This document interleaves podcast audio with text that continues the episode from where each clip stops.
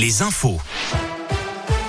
Valentin Chenard. Il est 17h, bonsoir à tous. À la une de l'actualité, les dernières heures du masque obligatoire. C'est un ouf de soulagement pour certains. Demain, après plus d'un an et demi, le masque ne sera plus obligatoire, que ce soit au travail comme à l'école ou encore dans les magasins et les administrations. Il restera cependant obligatoire dans les transports collectifs de voyageurs et les établissements de santé. Fini aussi le passe vaccinal à l'ensemble des lieux, que ce soit les bars, les restos, les discothèques, les cinémas ou encore les stades.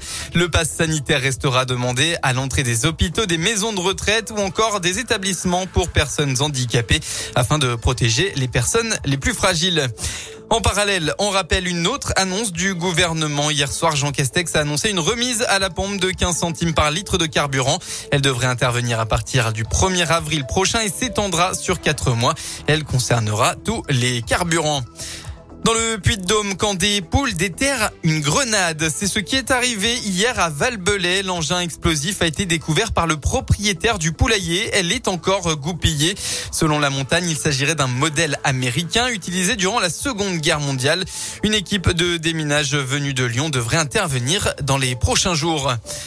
Dans le reste de l'actualité, les militaires russes ont bombardé tôt ce matin une base militaire située dans la région de Lviv, à 20 km de la frontière polonaise. 35 personnes sont mortes et 135 sont blessées selon un dernier bilan. De potentiels étrangers figurent parmi les victimes. En parallèle, un journaliste américain a été tué et un autre blessé par balle dimanche à Irpin, à la lisière nord-ouest de Kiev. Il s'agit du premier journaliste étranger mort depuis le début de l'invasion russe le 24 février. On passe au sport du football et cette défaite du Clermont Foot à domicile contre Lorient et malgré une nette domination, les, Auvergnats viennent tout juste de s'incliner 2 à 0 contre Lorient. Donc un revers qui pourrait avoir des conséquences sur la fin de la saison et sur l'objectif maintien. Dans quelques petites minutes, le coup d'envoi du match entre Lyon et Rennes. Ce soir, le match Brest-Marseille clôturera la 28e journée.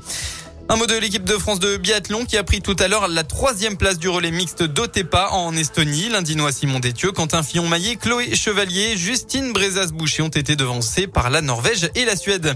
Enfin, en rugby, match en retard du top 14. L'ASM Clermont accueille Bordeaux-Bègle. Les Clermontois doivent l'emporter s'ils veulent intégrer le top 6, synonyme de play-off.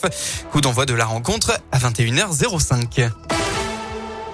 Voilà pour l'essentiel de l'actualité. La météo pour votre début de semaine dans la région. Après un week-end mitigé, on va retrouver des éclaircies demain. Le ciel sera légèrement voilé, notamment dans l'Ain et le nord de la Loire. Au maximum de la journée, il fera entre 13 et 15 degrés. Et puis concernant la suite de la semaine, ce sera dans la continuité un des éclaircies partout en Auvergne-Rhône-Alpes avec parfois même un très beau ciel bleu. Et ça devrait durer jusqu'à au moins samedi prochain, accompagné d'une augmentation des températures.